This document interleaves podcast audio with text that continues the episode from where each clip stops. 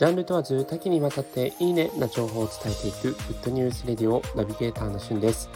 今日あなたにご紹介するのは日清から発売されている台湾混ぜそばについてご紹介いたします。こちら朝日奈央さんがテレビ CM などを務められている日清食品から務められて、えー、発売されている混ぜ麺の匠その新商品として台湾混ぜそばというものが発売されました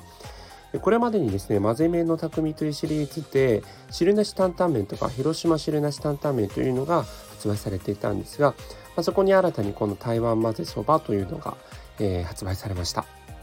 こちら、あの、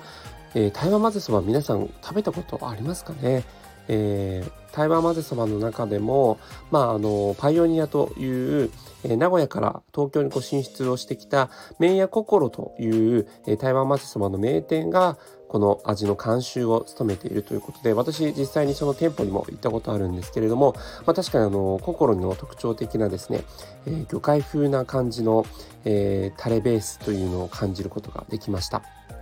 はいで実際こちらの中身としましては麺とそして、えー、肉ですね。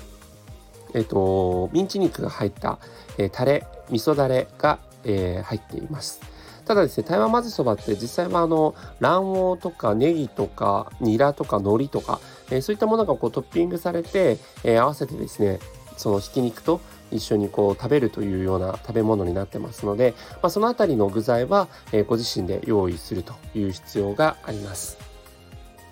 で実際にですね、えー、台湾混ぜそばの、えー、麺はすごくですね太麺でもちもちしててコシがありましてあの本当にこう台湾混ぜそばの、えー、美味しいお店さながらの、えー、コシ具合という感じでした。